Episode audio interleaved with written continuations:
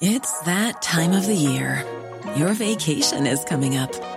You can already hear the beach waves, feel the warm breeze, relax, and think about work. You really, really want it all to work out while you're away. Monday.com gives you and the team that peace of mind. When all work is on one platform and everyone's in sync, things just flow wherever you are. Tap the banner to go to Monday.com.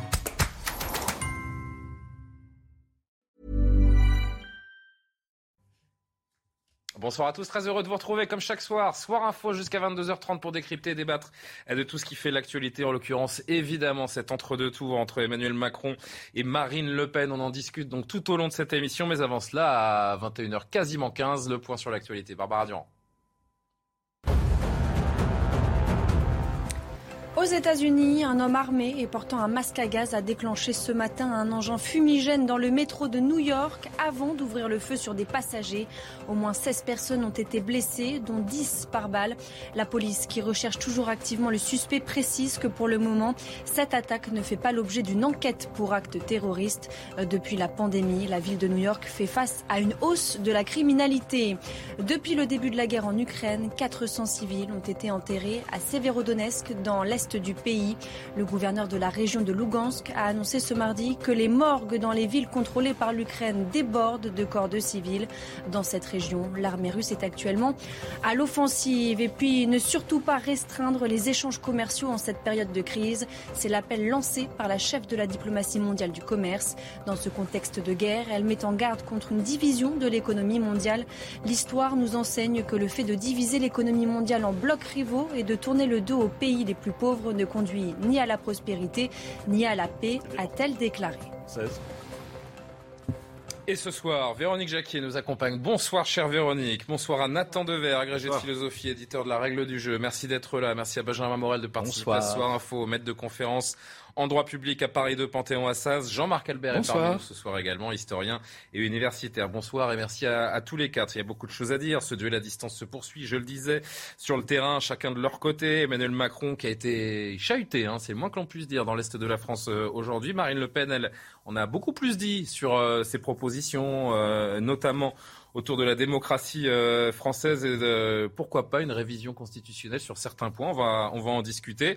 Mais d'abord, c'est l'une des infos du jour. L'ancien chef de l'État, Nicolas Sarkozy, qui annonce qu'il euh, votera pour euh, Emmanuel Macron, qui est, selon lui, le seul en situation d'agir. Il a plaidé pour répondre au rassemblement voulu par le président candidat. Je vous cite quelques phrases de ce communiqué du, de l'ancien président. Emmanuel Macron qui a l'expérience nécessaire face à une grave crise internationale plus complexe que jamais. Son projet met valorisation du travail au centre de toutes ses priorités. Son engagement européen est clair, sans ambiguïté. La fidélité aux valeurs de la droite républicaine, à notre culture de gouvernement, doit nous conduire à répondre à l'appel au rassemblement d'Emmanuel Macron. Qu'en dire? Eh Justement, je vais vous poser la question, mais d'abord, réaction du principal intéressé, le président candidat, et son adversaire qui a réagi également. Emmanuel Macron, Marine Le Pen. Je le remercie de sa confiance et de son soutien. Je pense que c'est très important et que ça la m'honore et ça m'oblige. Et donc, euh, je pense qu'il faut rassembler très largement. Et j'ai entendu que sur les sujets de travail, sur les sujets de travail, sur les sujets d'Europe, il se retrouvait. J'étais étonné qu'il le fasse qu'au second tour. Je, je croyais qu'il le ferait dès le premier. Vous voyez euh, Donc, euh, comme quoi, il a quand même fait preuve d'un minimum d'élégance à l'égard de Valérie Pécresse en n'annonçant pas ce soutien dès le premier tour. Bah, je me demande si je ne vais pas finir par faire des affiches. Parce que rien que Nicolas Sarkozy et le Luxembourg appellent à battre Marine Le Pen, je pense que ça peut débloquer des voix pour moi. Véronique Jacquier, commentaire, c'était en secret de Polichinelle, hein, ça ne surprend personne. C'est presque logique, j'ai envie de dire. Oui, parce que Nicolas Sarkozy se dit certainement que c'est la seule façon de sauver, entre guillemets, la droite républicaine. Lui-même avait créé l'UMP hein, quand il avait voulu euh, gagné l'élection présidentielle de 2007, euh, il avait constitué un socle avec d'un côté euh, les centristes et puis euh, anciennement ce qui restait du RPR. Donc c'est dans son logiciel de fonctionner de la sorte. Après, ça ne fait pas évidemment les affaires de la famille des républicains qui l'ont quand même en travers de la gorge pour bon nombre d'entre eux parce qu'ils n'ont pas du tout envie de se dissoudre dans ce qu'on appelle aujourd'hui le macronisme. C'est un euphémisme. Mais non, mais parce qu'on ne sait toujours pas fondamentalement ce qu'est le macronisme, donc ça pose quand même aussi là un vrai un vrai problème de colonne vertébrale pour cette droite. Et n'oublions pas d'ailleurs que si Emmanuel, euh, que si Nicolas Sarkozy a gagné en 2007, c'est parce qu'il incarnait typiquement ce qui fait la force de la Ve République quand on veut devenir un chef de l'État, c'est-à-dire j'ai un parti à ma botte, et il avait créé l'UMP. Et il incarnait, il incarnait à lui tout seul. C'était une bête politique. Voilà. Là, il dit, il n'y a plus personne chez les Républicains. C'est tous des nazes, passez-moi l'expression.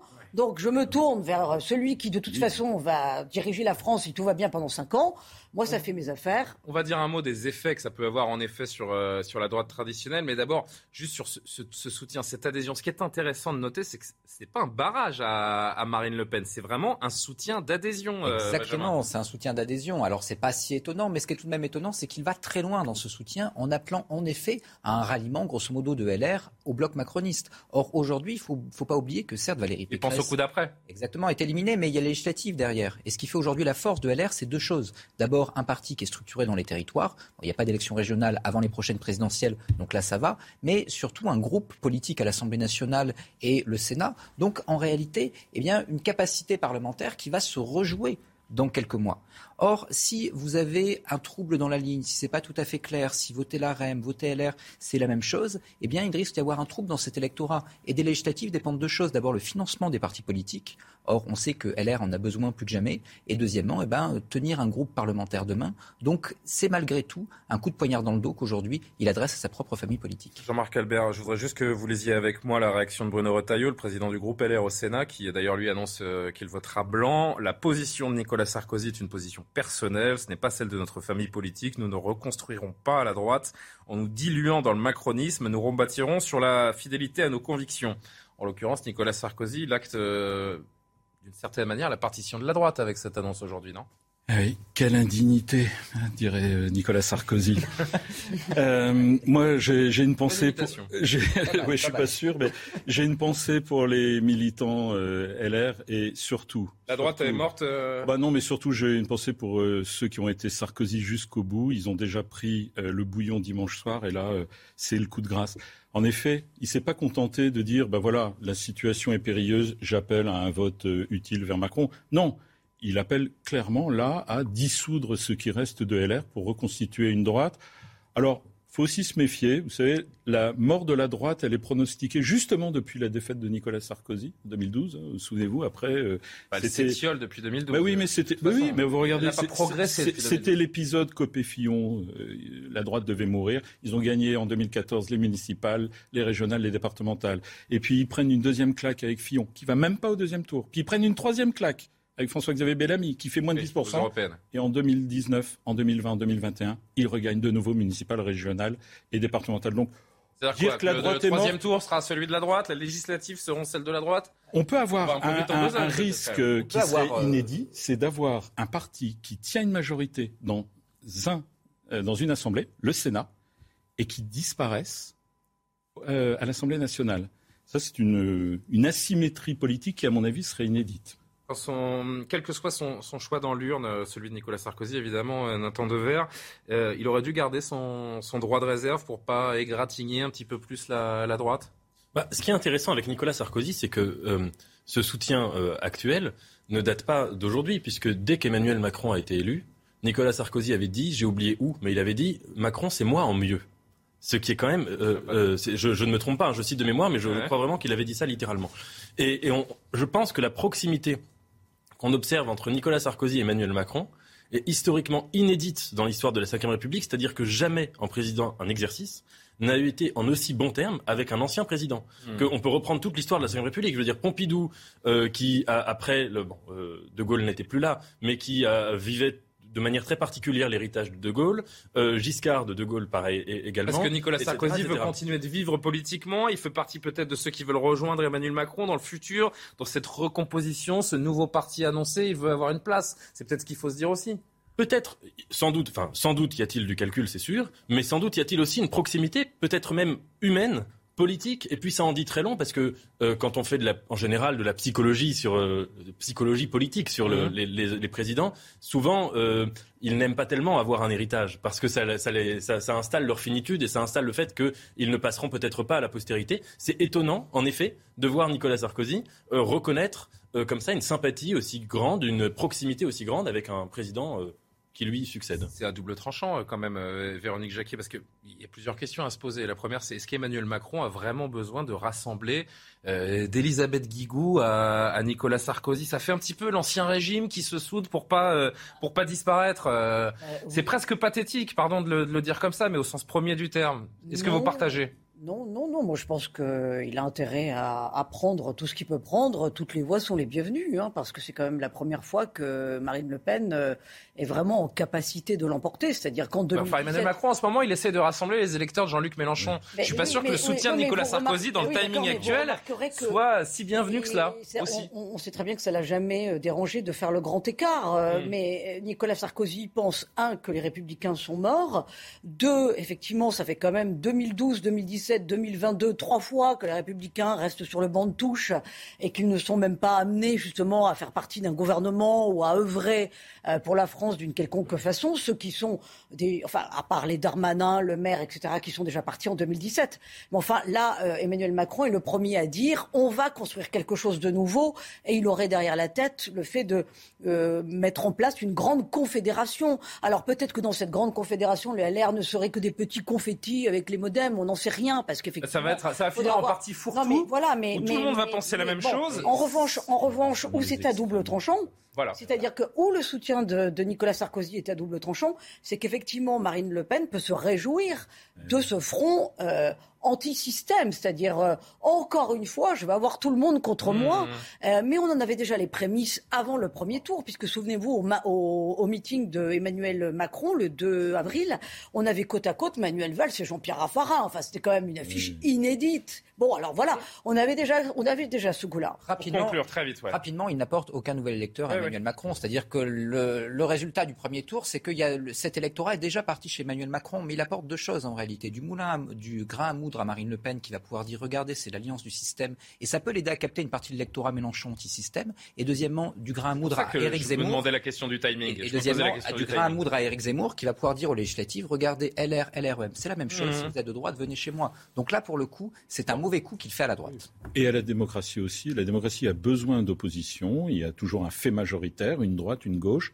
Ça veut dire qu'en 2026, on aurait le pôle macroniste et l'extrême le parrain de la droite. On aurait un pôle, on aurait un pôle Essaie de récolter les voix à gauche. Oui, très très vite, s'il vous plaît, j'avance. Ce rêve sans doute, c'est de créer un pôle social-démocrate avec d'ailleurs un Édouard Philippe en embuscade et puis de l'autre côté les extrêmes, on les appellera comme on veut, peut-être à l'époque les républicains. C'est exactement ce qui est en train de se dessiner. En attendant, le duel à distance du second tour de la présidentielle se poursuit entre Emmanuel Macron et Marine Le Pen sur le terrain encore aujourd'hui. Euh, Emmanuel Macron à Strasbourg, à Mulhouse, un petit peu plus tôt. Euh, Marine Le Pen à Vernon dans l'heure, on l'entendra tout à l'heure. Encore beaucoup de choses à retenir de cette euh, dernière ligne droite et à huit jours d'un débat très attendu entre les deux adversaires. On va d'abord prendre la direction de, Strasbourg où nous attend Samis Faxi pour CNews. Déjà, on va peut-être euh, essayer de voir l'image de Samis Faxi. Je ne sais pas si ce meeting qui était organisé sur la Grand Place, oui, a priori c'est terminé. Il y a plus grand monde derrière vous, euh, Samy. encore une journée marathon hein, pour Emmanuel Macron. Dites-nous tout journée marathon, Julien, je peux vous dire qu'on a commencé tôt et qu'on va finir euh, encore euh, un peu, un peu tard euh, aujourd'hui. C'est vrai que eh bien, cette place, elle était noire de monde tout à l'heure parce qu'il y avait ce, ce, meeting qui, est, qui était organisé. Alors on a appelé ça comme un, rassemblement, mais c'était un meeting devant la cathédrale de, Strasbourg, cette magnifique cathédrale. Alors oui, journée marathon, il est allé à la rencontre des Français. Il a eu beaucoup d'échanges. Alors parfois ça s'est bien passé, parfois ça s'est un peu moins bien passé. En discutera, j'imagine, euh, dans votre, prochaine euh, question. On en discutera dans, dans un instant. Mais maintenant, on peut vraiment identifier la stratégie d'Emmanuel Macron. C'est-à-dire que dans un premier temps, eh bien, il tape euh, fort sur Marine Le Pen. Il ne souhaite surtout pas laisser installer ce récit qu'elle essaye de mettre en place, c'est-à-dire d'apparaître comme la candidate finalement du pouvoir d'achat. Il l'a dit à plusieurs, à plusieurs reprises. C'est l'extrême droite, c'est le repli sur soi. Le nationalisme, c'est la guerre. Il l'a dit encore une fois tout à l'heure. Les valeurs de de Marine Le Pen ne sont pas compatibles avec les valeurs européennes. Donc ça, c'est un, premier axe. Et puis le deuxième axe, c'est cette main tendue qu'il fait à, Jean-Luc euh, Mélenchon, en tout cas aux électeurs de Jean-Luc Mélenchon, en essayant eh bien, de faire quelques concessions sur euh, la réforme des retraites, sur encore une fois euh, d'autres projets, la planification écologique par exemple. Il nous a dit tout à l'heure que c'était une, une bonne idée. Donc il essaye de jouer un peu sur, sur ces deux, deux tableaux. Voir, on va voir maintenant si, si ça prend ou alors si, eh bien, pour l'instant, les électeurs de Jean-Luc Mélenchon, cette gauche-là ne souhaite pas aller chez Emmanuel Macron. Samy, ça peut paraître anecdotique, mais il euh, y, a des moments où il mange, où il dort, euh, Emmanuel Macron, là, depuis 2-3 euh, depuis deux, trois jours bah, On s'est posé la question. Alors très franchement, on s'est posé la question parce que normalement il y a toujours un petit temps où nous on arrive en avance et lui prend le temps de se restaurer et puis aussi de gérer quelques affaires internes, l'affaire intérieure du pays, ou même quelques, quelques coups de fil euh, internationaux, Zelensky ou, autres. Et là, c'est vrai que depuis qu'il y a eu cette deuxième partie de campagne, eh il est dans un autre rythme. C'est vraiment un rythme marathonien. Il n'arrête pas. Demain matin, il est chez nos confrères des 4 vérités à 7 heures du matin. Il vient de finir pour rentrer à Paris. Il en a au moins pour une heure, donc il dort très peu. C'est vrai que c'est un gros rythme pour le candidat Macron. Pas fait du même bois, hein. ça euh, c'est la première certitude. Euh, Samy, vous restez avec nous, il est 21h30 quasiment, on fait un petit point sur euh, l'actualité, vous l'avez évoqué, on va revenir sur ces moments, ces instants d'échange avec les Français, parfois violents, hein. vraiment le mot est, est choisi, mais on fait un point sur l'actu, Barbara Durand, et on continue donc dans un instant. 48e jour de guerre en Ukraine, Vladimir Poutine qualifie le massacre de Boucha de fake. La Russie continue de nier son implication dans le massacre. Après le départ des forces russes fin mars, les autorités ukrainiennes ont dit avoir découvert des dizaines de corps sans vie. Outre-Manche, Boris Johnson s'excuse mais refuse de démissionner. Le Premier ministre britannique va recevoir une amende pour des fêtes organisées pendant le confinement. Une sanction sans précédent pour un Premier ministre britannique en exercice. Et puis, une étudiante sur quatre affirme avoir été victime d'agressions sexuelles dans l'école polytechnique. C'est ce que révèle une enquête menée par l'établissement après que des événements similaires aient eu lieu à l'école centrale Supélec. Le directeur général de Polytechnique a assuré avoir effectué un signalement au procureur de la République sur ces témoignages qui restent cependant à ce stade malheureusement anonymes. Emmanuel Macron euh, dans l'est de la France aujourd'hui, là où euh, Jean-Luc Mélenchon a particulièrement brillé dans ce, dans ce premier tour. Plus que jamais, Emmanuel Macron contacte des Français, notamment les plus réfractaires. Regardez cette séquence captée justement par Samy Faxi cet après-midi et, et on en dit quelques mots juste après. Vous êtes machiavélique, vous êtes manipulateur et vous êtes menteur en plus. Jamais je n'ai voté Marine Le Pen. Que vous je vous ai donné un sursis en 2017. Est-ce que vous pouvez mais donner un argument pas un deuxième. Mais donnez-moi Mais non, mais il faut des faits pour dire ça. Oui. C'est quoi les faits ben, On a été pris pour des moins que rien, des fainéants, des Gaulois réfractaires. Mais, moi je suis un Gaulois réfractaire. Oui, oui, vous êtes un Gaulois réfractaire. Sur quoi quelle est, quelle est la chose sur laquelle quelle est la chose sur laquelle vous n'êtes pas Vous avez assassiné l'hôpital. Mais vous êtes fou, quoi. Oui, ah oui, je suis fou. J'ai jamais vu un président de la 5ème République aussi nul que vous. Eh ben, merci. je vous remercie d'avoir plein d'arguments à mettre sur la table. Dans une démocratie, on peut débattre. Mais si vous avez des idées concrètes et que vous ne voulez pas débattre, on ne peut pas y arriver. De quoi vous voulez débattre Sur l'hôpital, je vous donne des faits. Ouvrez n'importe quel livre.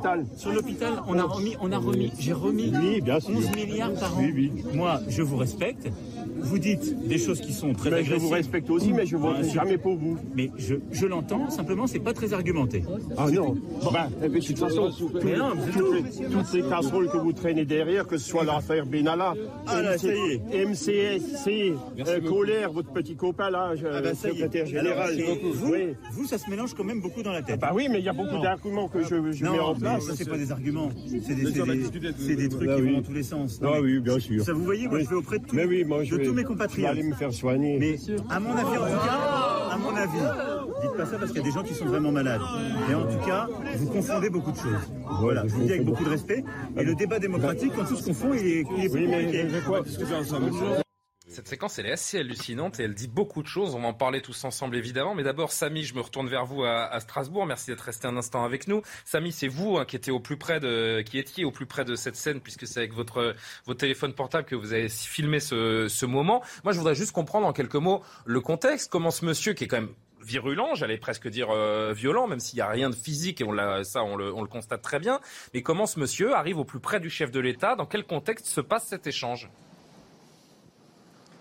En fait, cette, euh, vidéo, euh, je l'ai tournée, on était à, Châtenois, c'était euh, une ville entre Strasbourg et, Mulhouse, et c'est vrai que depuis ce matin, le candidat Macron allait à la rencontre des Français, il échangeait. Alors, c'était des échanges qui étaient souvent assez, vifs, assez musclés, mais ça restait toujours courtois. Et c'est vrai que certains disent que, eh bien, les personnes qui sont présentes lorsque le président se déplace, les personnes qu'il va rencontrer sont castées.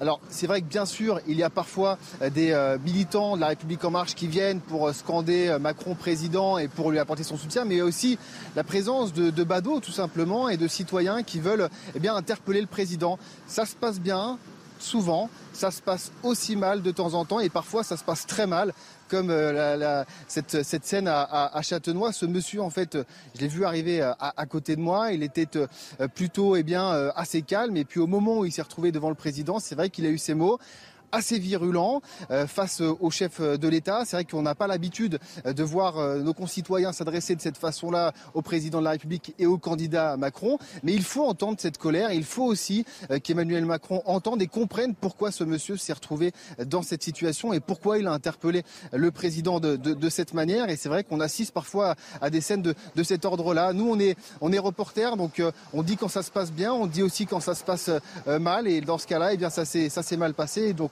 en tant que reporters, notre boulot, c'est de suivre au plus près le président, de remonter justement ces scènes qui peuvent parfois passer un peu sous les radars. Et c'est ce qu'on a fait euh, aujourd'hui. Et du coup, on a, bah, euh, filmé cette séquence et c'est vrai qu'il a, a fait beaucoup réagir. Merci beaucoup, Samy. En effet, c'est euh, un moment euh, important euh, de cet entre-deux tours qui dit euh, beaucoup de choses, comme le rappelle, le rappelle Samy.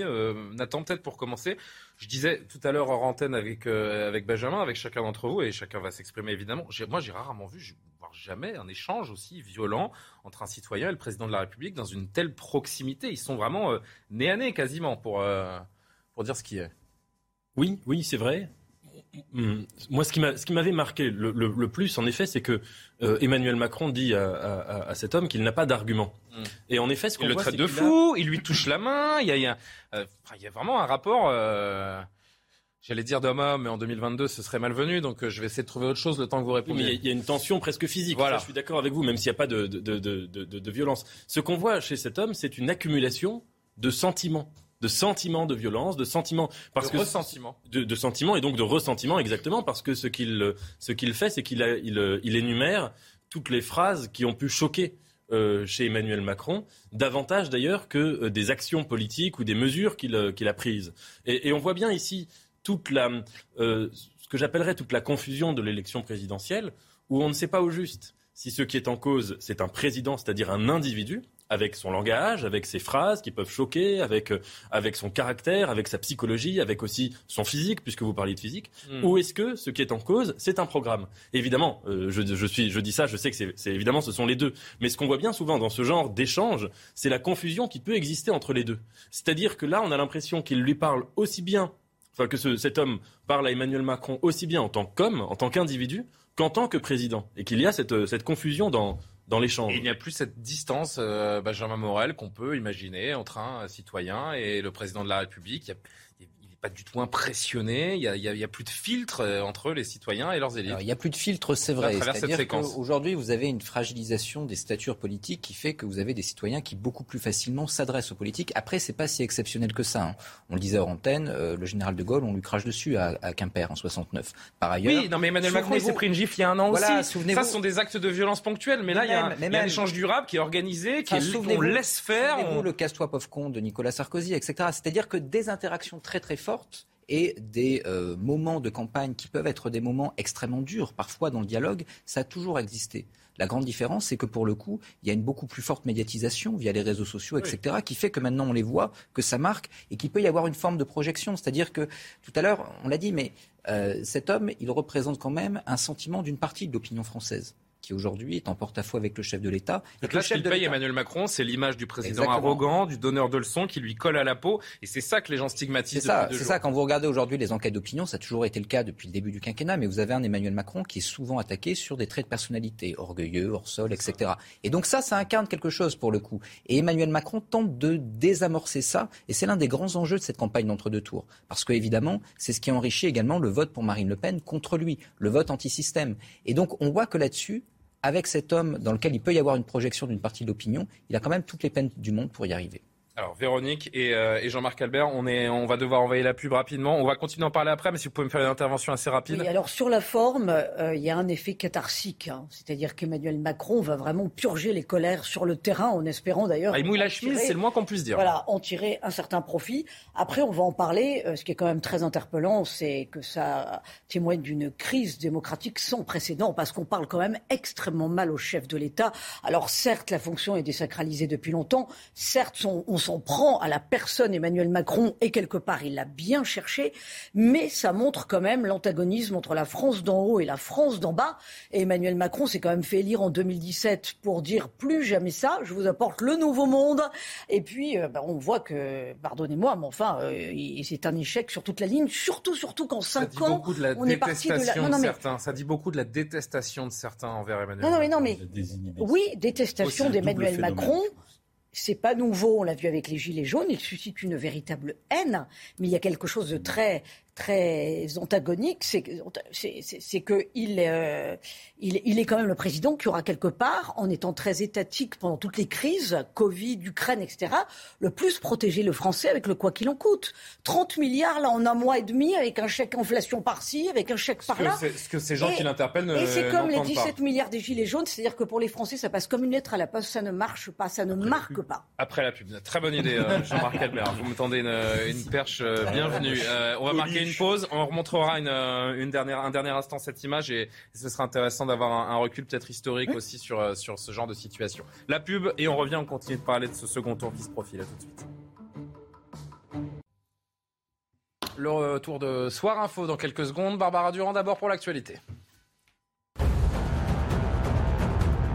Au 48e jour de guerre, Volodymyr Zelensky dénonce des centaines de viols. Le président ukrainien évoque des jeunes filles mineures et de tout petits enfants.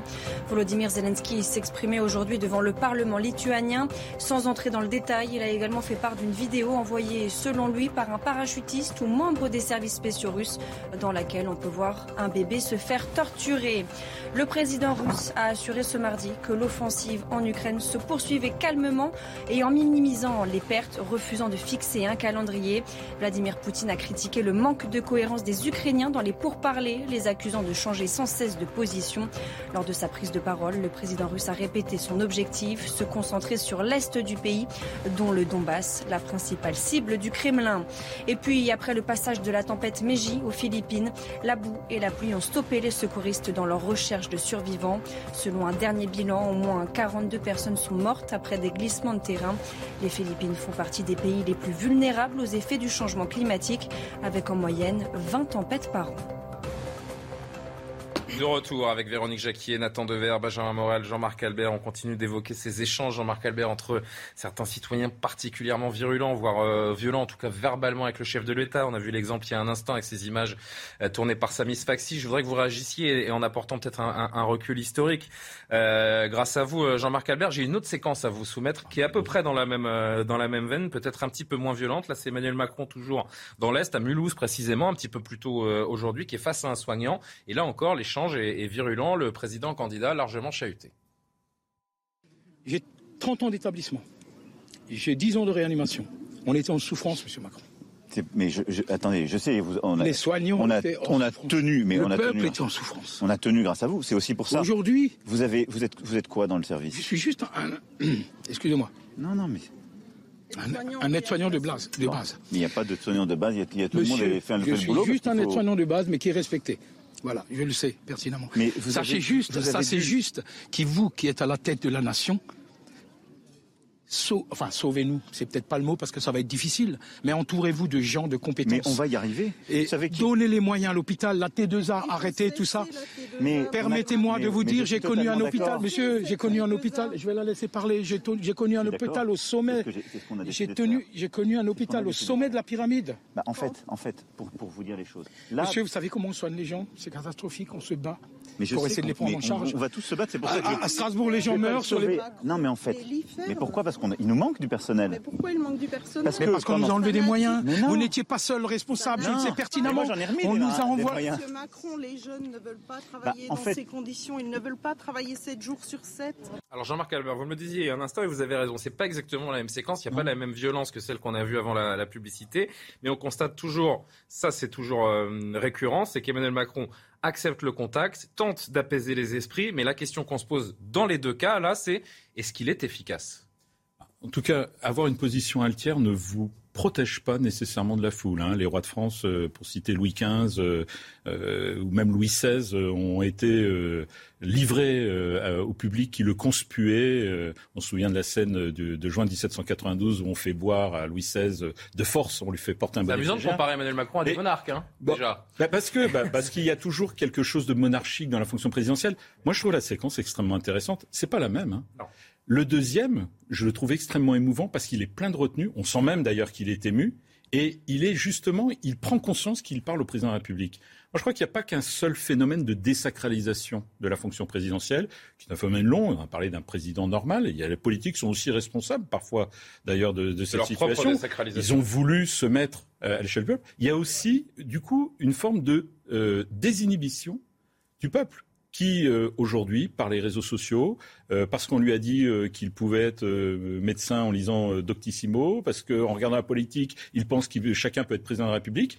Ça explique aussi peut-être pourquoi il y a tellement tant de gens qui se présentent à l'élection présidentielle et qui ne se rendent pas compte du travail que c'est. Donc vous avez un, un, double phénomène, ascendant et descendant, et ici, qui se percute, c'est-à-dire cet homme qui se permet de dire à Emmanuel Macron, en gros, t'es un nul, euh, je pourrais presque, voilà, je peux faire mieux que toi. Et puis un président aussi qui, eh bien, euh, doit retrouver euh, de la présence dans la fonction pour établir, je pense, la distance. Et la distance, ça ne veut pas dire le mépris. Ce, parfois à quoi il a pu céder par le passé. Véronique, hier, il était dans le Nord, Emmanuel Macron, sur les terres de Marine Le Pen, aujourd'hui à Strasbourg, Mulhouse, où Jean-Luc Mélenchon est arrivé en tête. La stratégie des deux prochaines semaines, elle est, elle est claire, se confronter à ce genre de situation. Oui, euh, mais pour rebondir sur ce que vous, venez de dire, je pense que ce n'est pas qu'une question de distance, c'est vraiment que là, Emmanuel Macron se prend dans la figure, si j'ose dire, et ce n'est pas la première fois, euh, une crise de sens, la crise de sens qui habite la plupart de, des Français. Euh, là, le monsieur qui parle dit nous sommes en souffrance. Il mmh. témoigne d'une souffrance, la souffrance de l'hôpital depuis le début du quinquennat, enfin pendant le quinquennat, euh, 700 milliards de dettes supplémentaires, 30 milliards ces derniers mois. Ces gens-là, ils ont besoin d'explications. Ils sont pas forcément convaincus. Non, mais parce que ce qui est intéressant, c'est que Emmanuel Macron aura jeté beaucoup d'argent, pas par les fenêtres, mais enfin aura donné beaucoup d'argent aux Français avec cette protection étatique magistrale par temps de crise.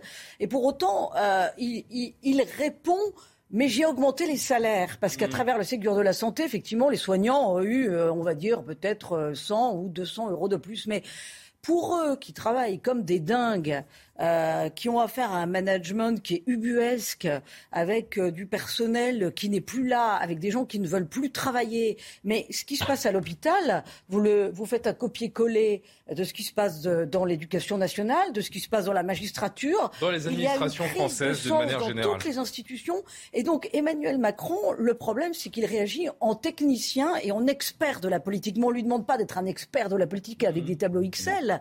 On lui demande d'être un dirigeant. Et quand on et quand on évoque les monarques, les monarques, ils avaient le souci du bien commun.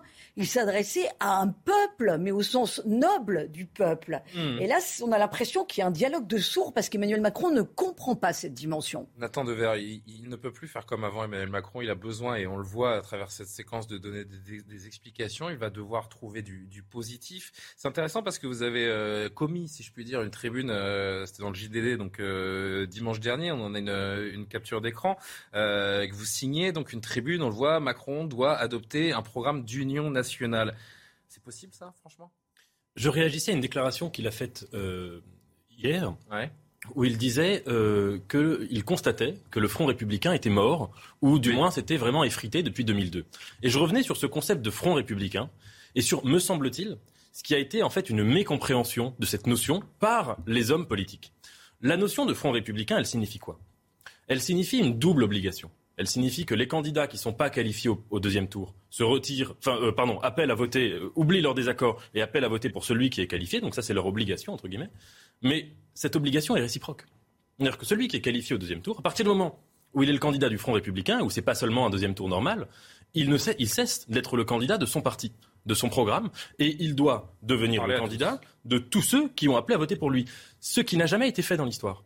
En 2002, quand Chirac est élu avec ce score monumental, les Français s'attendaient à ce qu'il ait une politique d'ouverture et qu'il change son programme, etc. Ce qu'il n'a pas fait puisqu'il a nommé Raffarin Premier ministre. 2017, exactement la même chose. Et on observe, de fait, une forme, en effet, d'effritement. Et le diagnostic d'Emmanuel Macron, personne ne peut lui donner tort dans les faits, du point de vue de la statistique. Un effritement du Front républicain, on passe de 80% à 66%, à on ne sait combien euh, dans deux semaines. Et donc ce à quoi j'appelais, c'était à repenser vraiment cette notion, mais en son sens littéral, c'est-à-dire en son sens d'obligation mutuelle et réciproque. Donc, par exemple, ce que je pense, c'est que Emmanuel Macron, au lieu de rencontrer les Français pour expliquer le programme qui est le sien, comme s'il y avait un problème de compréhension entre les Français et son programme, je pense qu'il devrait proposer un nouveau programme où il reprendrait des propositions de tous les partis c'est ce qu'il a un peu dit en disant qu'il appellerait tous les candidats, mais bon, pour l'instant, ça paraît un peu. Euh, oui, mais pour l'instant, il, le dit de manière en disant qu'il va retoucher son programme. Moi, je pense vraiment qu'il devrait euh, inclure des propositions qui ne sont pas dans le. il n'en est pas encore là. Pour l'instant, Benjamin, il en est euh, aux explications auprès des Français, comme on, comme on le voit, à du rétropédalage aussi sur, sur les retraites, à de l'adaptation de son programme en évoquant le septennat aujourd'hui, comme ça, qui sort de. Oui, on a l'impression d'une forme. C'est un peu un jour une stratégie aussi de la part d'Emmanuel Macron en ce moment, non? On a une stratégie à la petite semaine qui vise à rallier l'électorat Mélenchon. Je crois que si on ne l'a pas compris aujourd'hui avec les différentes propositions, on l'aura compris. Il dessine un nouveau personnage qui doit nous rassurer en fait. Euh, pour répondre à Nathan, oui, mais il faut repenser la position du président de la République. Parce qu'en fait, en France, on a un président de la République qui est un peu un Janus. Vous avez d'un côté une face qui incarne l'unité de la nation, et là, vous pouvez en effet aller chercher des propositions un peu partout pour tenter de construire une forme d'union nationale, mais vous avez également un président qui est chef d'une majorité. Et ça, c'est quand même important d'avoir un chef, un chef de majorité. Tout bêtement, parce que si vous avez une majorité, vous avez une opposition.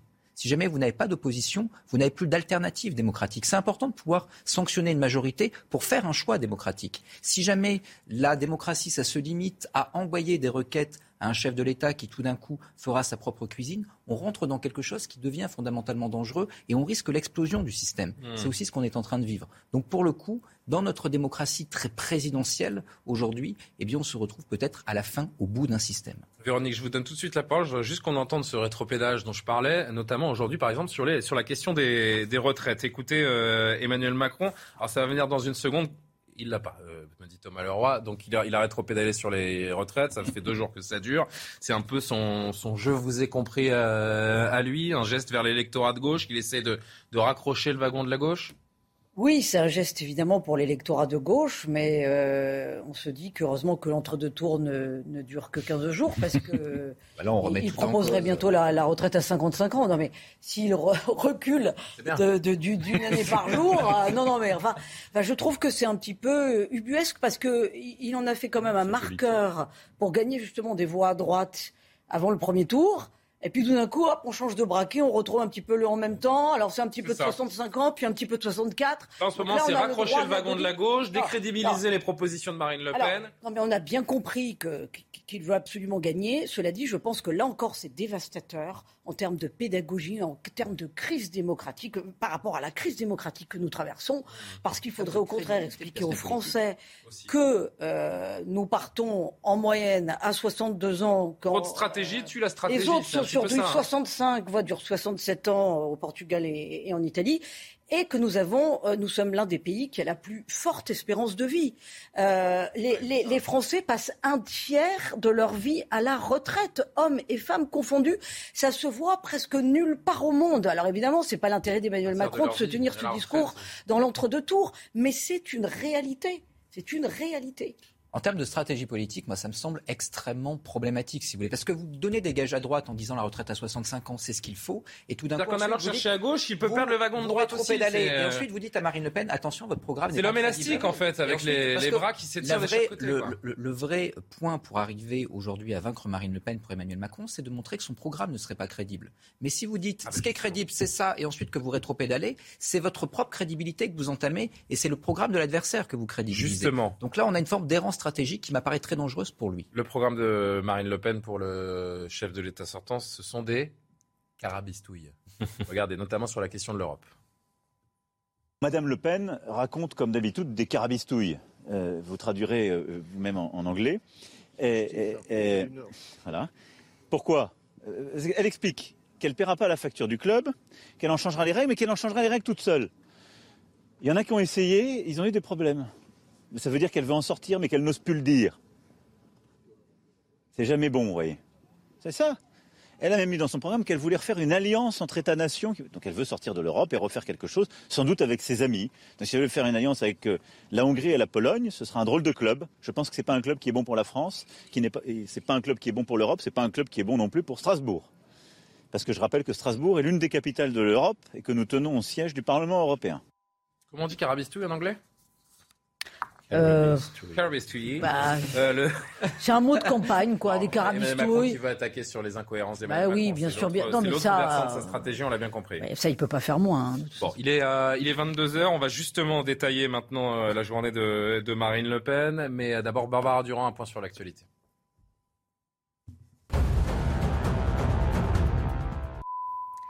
Aux États-Unis, un homme armé portant un masque à gaz a déclenché ce matin un engin fumigène dans le métro de New York avant d'ouvrir le feu sur des passagers. Au moins 16 personnes ont été blessées, dont 10 par balle. La police, qui recherche toujours activement le suspect, précise que pour le moment, cette attaque ne fait pas l'objet d'une enquête pour acte terroriste.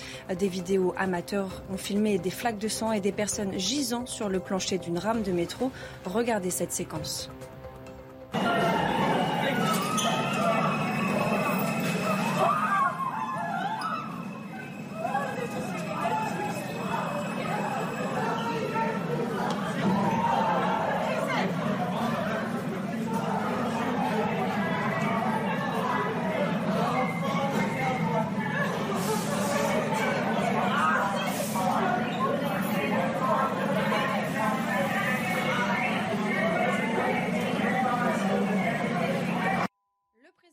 Et son homologue biélorusse Alexandre Loukachenko au côte à côte ce mardi.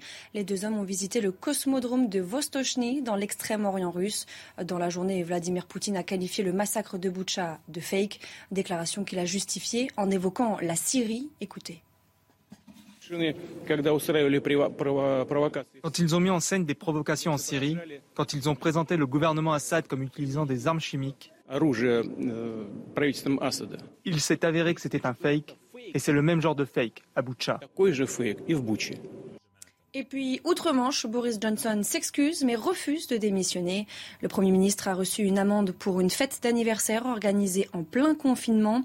Une sanction historique sans précédent pour un Premier ministre britannique en exercice. Conférence de presse de Marine Le Pen, donc aujourd'hui la candidate RN qui s'est concentrée sur le thème de la démocratie, l'exercice du pouvoir, avec euh, plus de détails sur ses propositions. Écoutez un extrait. Présidente de la République, je vais revivifier nos institutions et notre fonctionnement démocratique. Tout d'abord, par le référendum d'initiative citoyenne. Les Français, sondage après sondage, plébiscitent l'extension des possibilités de recours au référendum et leur usage plus fréquent.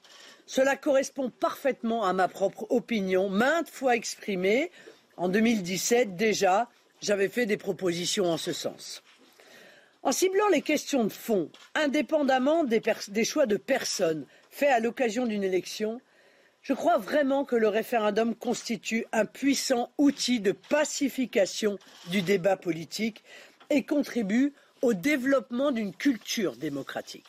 Véronique Jacquier, retour aux fondamentaux pour euh, Marine Le Pen. Elle parle de changement constitutionnel. Alors, on n'a pas tout entendu parce que c'est un petit peu long, mais si je résume, il y a des institutions à réviser, instaurer la proportionnelle, euh, proposer des RIC, des, des référendums d'initiative citoyenne. Ça fait aussi partie des propositions de Jean-Luc Mélenchon. Tout à fait, tout à fait. Donc là, elle drague clairement l'électorat de Jean-Luc Mélenchon, mais n'oublions pas quand même que elle drague aussi les gilets jaunes euh, qui avaient euh, en fer de lance justement le RIC. Hein.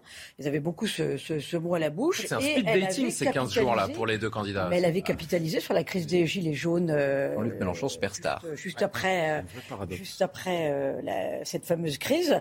Donc oui, bien sûr, retour aux fondamentaux avec la proportionnelle. Souvenez-vous, en 86, hein, la première fois qu'on a utilisé la proportionnelle, la seule fois d'ailleurs, hein, euh, qu'on a utilisé la, proportionnelle sous la Ve République. Euh, on a fait rentrer plus de 50 députés Front National à l'Assemblée. Hein, grâce à François Mitterrand. Euh, priorité nationale aussi, bien entendu, aujourd'hui. Elle a, elle a mis l'accent là-dessus. Elle a appuyé sur ses fondamentaux. C'est vraiment ça. Sur ses fondamentaux, on oublie, on oublie le pouvoir d'achat, pas que, bien entendu. Mais là, évidemment, elle s'adresse clairement à son électorat qu'elle conforte, bien entendu, mais à, ceux de, Jean-Luc Mélenchon. Alors, d'un côté, on peut dire à Benjamin Morel que c'est bien joué pour elle, mais euh, c'est pas vraiment nouveau. Et euh, d'autre part, on peut se dire aussi que là, depuis euh, un mois ou deux, les questions institutionnelles sont pas la priorité des Français. Est-ce qu'il y, y, a un vrai enjeu à revenir là-dessus? C'est pas la priorité des Français, mais dans le programme de Jean-Luc Mélenchon, ça avait un poids relativement important. D'ailleurs, Emmanuel Macron est revenu également sur la question de la proportionnelle, hein, et c'est pas des mauvaises propositions. Le RIC... que l'électorat de Jean-Luc Mélenchon a, voté pour lui sur les propositions institutionnelles plus que sur l'écologie. Bah, souvenez-vous, les... il y a quelques semaines, la marche pour la sixième République, c'est quelque chose qui marque quand même cet mmh. électorat. Et c'est pas des mauvaises propositions. Encore une fois, le RIC, ça existe dans beaucoup de pays. Ça, ça peut influencer les votes. Jamais vraiment eu d'éléments qui, pour le coup, ont remis en cause qui, le droit à l'avortement, etc. Donc il faut arrêter de se faire peur sur le RIC. Le deuxième élément sur la proportionnelle, il n'y a que nous et les Anglais qui n'avons pas appliqué. Et autant le RIC, vous avez besoin d'une révision constitutionnelle, il va falloir que Gérard Larcher dise oui, c'est pas gagné. Autant mm. la proportionnelle, ça passe par une loi ordinaire. Donc que ce soit Marine Le Pen ou Emmanuel Macron, s'ils sont élus demain, ils n'auront aucun alibi pour ne pas la mettre en place. Jean-Marc Albert, euh, Marine Le Pen, qui nous rappelle quand même que ce sont donc les électeurs de Jean-Luc Mélenchon, tant pour elle que pour Emmanuel Macron, hein, d'ailleurs, qui euh, vont décider du score du, second tour, du niveau d'abstention euh, également. Oui, mais je ne suis pas sûr que la proportionnelle soit la réponse. Et certainement pas pour faire plaisir au peuple. C'est quand même amusant de voir quelqu'un qui nous dit, et il y a d'autres politiques qui le disent. régulièrement, tout Oui, qui, mais, sauf que la proportionnelle. D'abord, historiquement, la proportionnelle, c'est depuis la Révolution, scrutin de liste. Ça a été toujours un atavisme de la gauche, la proportionnelle, euh, parce que le scrutin uninominal, ça correspondait à une espèce de baronnie, donc il fallait lutter contre les féodalités. Et donc, euh, la, gauche républicaine a toujours été plutôt pour la proportionnelle, contrairement à la droite. Mais ce que je veux dire, c'est que on parle aujourd'hui de relier, de retisser le lien entre les élus et leurs électeurs. Et qu'est-ce qu'il y a de plus déterritorialisé que la proportionnelle? C'est le scrutin uninominal. il faut, dans la Ve République, on dégage par le bas la décision du peuple et par le haut le fait majoritaire. Mais prenez notre mode de scrutin. Avec 17% des inscrits, vous avez une majorité au premier tour des dernières euh, législatives. Vous avez 60% des députés. Ça pose un vrai problème démocratique et on a payé ça tout le long du quinquennat. Alors, mais peut-être que la solution, c'est la modification du scrutin uninominal. Pourquoi pas un scrutin à premier tour? Mais vraiment la proportionnelle. Et d'ailleurs, je dirais même. C'est mis en place partout en Europe, hein, encore une fois, et les enquêtes pour le coup montrent que ça, il y a une plus grande adhésion démocratique et que ça simule la participation d'environ 7 à 12 Alors deux derniers mots là-dessus. Nathan Devers. Véronique, euh, Nathan d'abord. C'est un faux miroir. Bien sûr que non. Oui, juste pour, pour, représentatif. Pour rebondir sur, le, la question que vous, que vous souleviez, qui à mon avis est importante, celle de savoir dans quelle mesure l'électorat de Jean-Luc Mélenchon a voté pour des questions constitutionnelles. Je ne dirais pas que c'est, il ne faut pas forcément hiérarchiser les problèmes, mais je pense que c'est un enjeu qui est majeur. Les Gilets jaunes, ce n'est pas un hasard. S'ils ont commencé avec des revendications qui étaient très précises sur des taxes liées au carburant, etc., et si progressivement, ils se sont mis à s'emparer des questions constitutionnelles. C'est-à-dire qu'aujourd'hui, on a, me semble-t-il, un écart qui est trop grand entre ce que Seyès appelait les citoyens actifs et les citoyens passifs, entre ceux qui font de la politique en votant et ceux qui font de la politique en exerçant le pouvoir. Il est normal, dans une démocratie représentative, qu'il y ait, un tel, euh, qu'il y ait une telle distinction. Mais il ne faut pas que cette distinction tourne à l'écart et à, à la division, si vous voulez, entre les deux. Autrement dit, il faut passer d'une sorte de représentation qui serait uniquement purement une sorte de représentation écran à une hmm. représentation qui serait participative. Très vite Oui, euh, je voulais dire que j'étais d'accord sur le fait que c'est pas très populaire en soi la proportionnelle. Hein. C'est pour moi c'est le miroir aux alouettes. D'abord, on le propose et en règle générale, dès qu'on est élu, on se ah. garde bien de l'appliquer. Pourquoi? Parce que euh, le but, euh, euh vous l'avez dit Benjamin, mais, c'est d'avoir une majorité et, et d'avoir une opposition. Or, si on était en capacité de, de, de mettre en place une proportionnelle, notamment une proportionnelle intégrale, parce qu'Emmanuel Macron a parlé aujourd'hui d'une proportionnelle intégrale, vous avez des prix majoritaires, il y a des fort pour, pour imaginer une coalition à l'allemande. Or là, on est quand même avec des partis comme le PS ou le, LR qui se cassent la figure. Donc on est dans un, dans un paysage politique qui est complètement chamboulé. Moi, ça me paraît inapplicable. Partout en Europe. À part que c'est très démagogique partout pour faire en Europe, Français. Partout en Europe, c'est ah le mode de scrutin qui est privilégié. Ça s'appelle une élection. Hein. Reprenez les, reprenez les études d'un petit qui s'appelle Aren Fipart. Ça stimule la participation de 7 points et 12% chez les jeunes, tout bêtement parce que eh bien, vous avez le sentiment d'être représenté. Autre sujet évoqué par Marine Le Pen qui remet ça sur la table euh, aujourd'hui, elle est euh, pour l'interdiction du voile dans l'espace public. Écoutez-la. Euh, la pression, évidemment, s'effectue sur les femmes qui n'en portent pas, isole les femmes qui n'en portent pas, et à partir de ce moment-là, il s'agit d'un effondrement d'une grande liberté pour les femmes qui est euh, en fait euh, la liberté euh, de choix. Ah, non, on n'arrache rien, madame. Excusez-moi, mais à un moment donné, il faut être un tout petit peu raisonnable. Nous n'arrachons rien. Nous faisons une loi avec une interdiction de port du voile dans l'espace public. depuis deux ans et demi, nous avons une loi qui nous oblige à avoir un masque sur le visage. Vous voyez? Il y a des lois. il y a quelques années, on a eu une loi interdisant de fumer des cigarettes dans les restaurants et dans toute une série de lieux, les trains, les avions, les bus, etc. Et les gens se sont soumis, même si euh, pour eux, pour certains, c'était difficile. Commentaire, Véronique, euh, là-dessus. On rappelle hein, juste euh, à nos téléspectateurs, à tout le monde, qu'il y a un principe fondamental qui est celui de la liberté de culte inscrit dans la Constitution française. Oui, alors là, elle va très loin, hein, mm. parce que, effectivement, elle avait euh, un petit peu fait profil. On parlait de retour aux fondamentaux, là, c'est ah oui, ah oui, jamais le cas. tout, tout, tout, à fait. Parce d'abord, d'abord, moi, ça me paraît complètement inapplicable. Je ne vois pas comment elle peut le faire. Euh, mais en modifiant la Constitution. C'est un, un sacré. Oui, oui, ah, bien entendu. Un référendum et, l'aval de Jean Après, quand vous allez, quand vous allez avoir des femmes qui continuent à porter le voile, qu'est-ce que vous dites? Vous, leur mettez des amendes euh, Ah, mais c'est pas moi qui fais les propositions. Hein, on aurait préféré qu'elle En soi, vous approuvez, vous? Non, mais moi, je crois que ça dépasse la question du voile, parce que là, on a l'impression qu'on sort des marqueurs euh, pour gagner sans doute l'électorat de.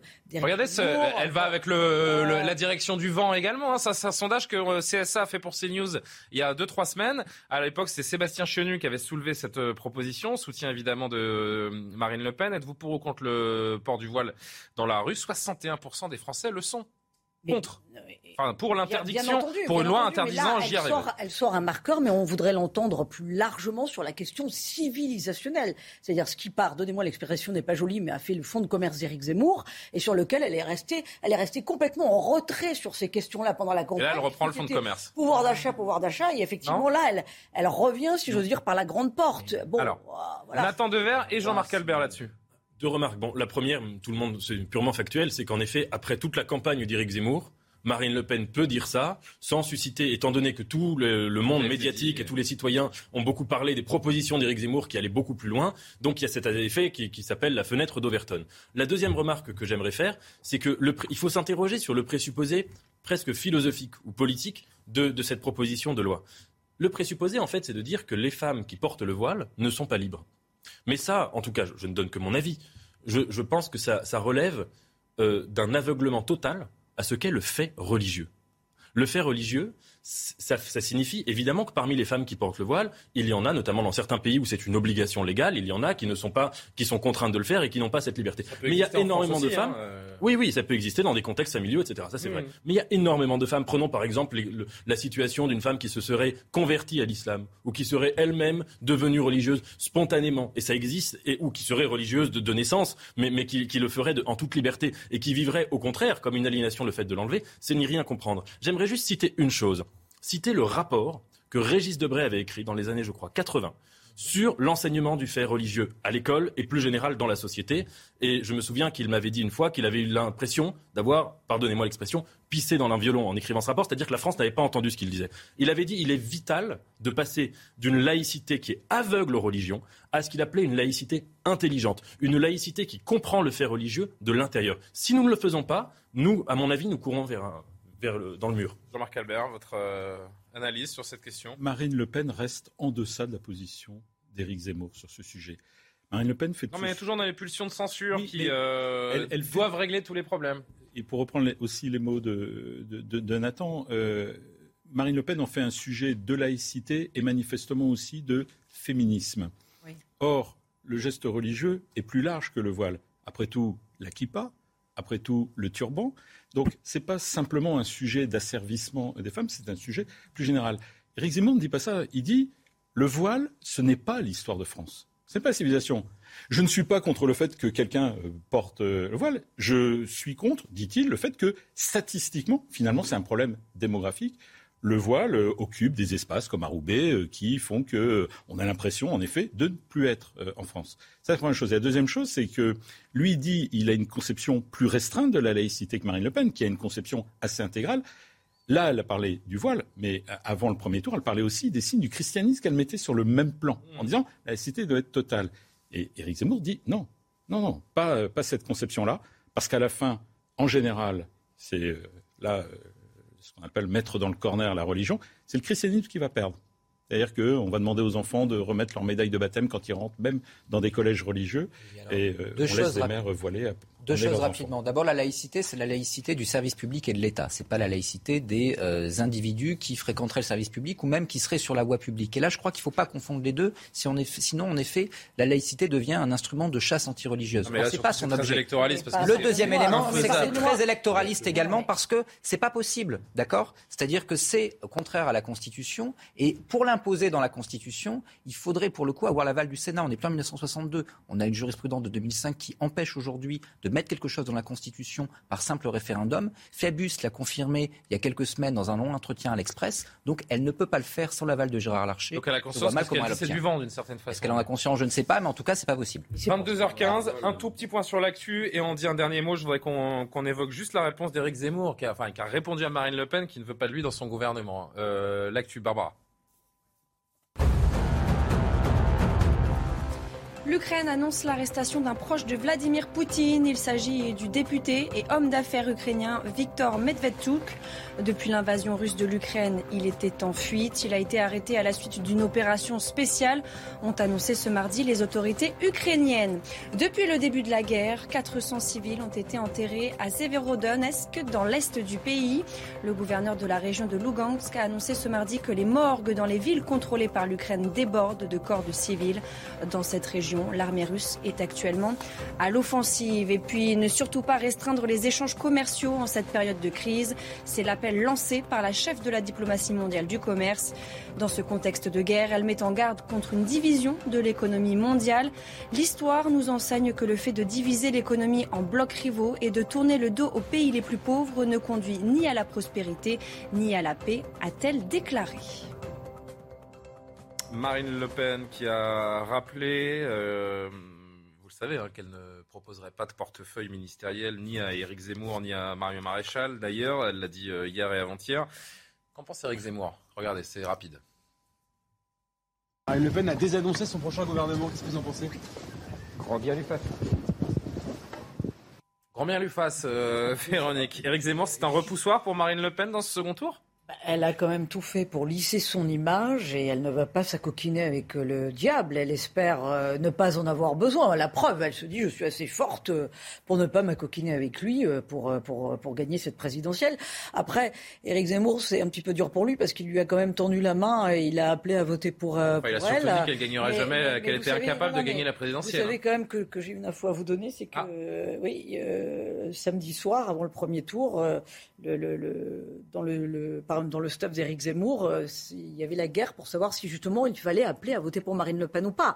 Il y avait ceux qui disaient surtout pas, il y a ceux qui disaient au contraire si, si, si, il faut lui tendre la main. Ben parce que qu'est-ce qu'ils regardent, euh, les, militants de Reconquête, enfin l'état-major de Reconquête Ils regardent les législatives et ils auraient bien voulu quand même que Marine Le Pen leur fasse le cadeau de, de leur donner quelques circonscriptions. Donc effectivement, aujourd'hui, la fin de non-recevoir, c'est pas terrible pour le parti Reconquête. Ah, vous n'allez pas chercher l'électeur Mélenchon et l'électeur Pécresse. C'est un risque de faire sortir les électeurs pour voter contre elle également. Bah, si vous voulez, euh. l'électorat d'Éric Zemmour, 8 sur 10 vont voter pour elle selon les enquêtes. Donc elle n'a pas besoin de tendre la main. en revanche, pour oui, mais en disant ça, est-ce qu'ils sont toujours 8 sur 10 Probablement, c'est-à-dire qu'est-ce qu'ils vont vraiment ils vont voter Emmanuel Macron? La réponse est non. Donc à partir de là, à partir de là, les vraies réserves aujourd'hui pour Marine Le Pen, elles sont essentiellement chez Jean-Luc Mélenchon. Elle tient à l'abstention d'une partie de l'électorat de gauche. Si elle devait tendre la main à Éric Zemmour, elle renforcerait l'effet Castor. Ils se sont un peu entretués dans cette euh, dans cette campagne. Forcément, ça laisse des traces. Oui, elle, elle, euh... Vous conclurez, Jean-Marc.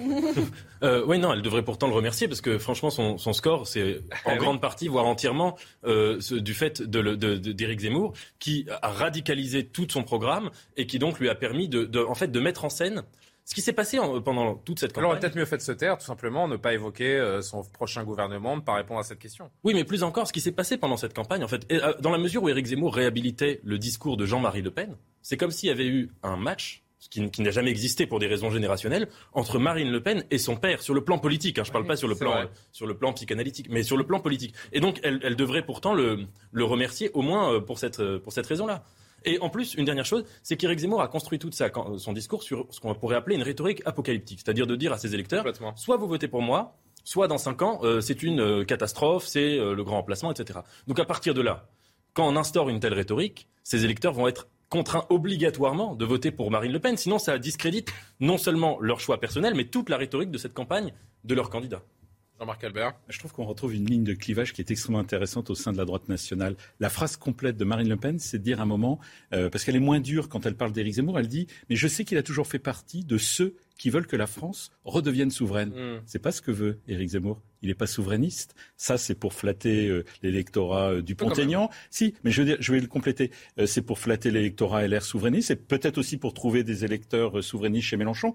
Éric Zemmour est sur une ligne, non pas de restauration de la souveraineté, mais de restauration de l'identité. Et on retrouve la ligne de fracture entre identitaire et souverainiste ce qui fait une ligne de partage qui est quand même aussi fondamentale à droite de la droite. Il nous reste vraiment 30 euh, secondes et je vous le donne euh, comme ça de façon euh, un peu brute. Ça évoque aussi ce, papier que vous avez écrit dans, le JDD, cette union nationale et cette histoire de, barrage qui se vérifie ou pas. On apprend ce soir qu'il y a une tribune de sportifs de Marie-Josée Pérec à Tony Parker, une cinquantaine de très grands sportifs français qui ont décidé de prendre position contre Marine Le Pen avant le second tour. Je cite un extrait. Ce n'est pas parce que nous croyons en ce sport sport-là, fraternel et inclusif, que nous nous engageons pour éviter que notre nation place à sa tête une présidente qui incarne tout le contraire, la stigmatisation de l'autre, le repli sur soi, le nationalisme.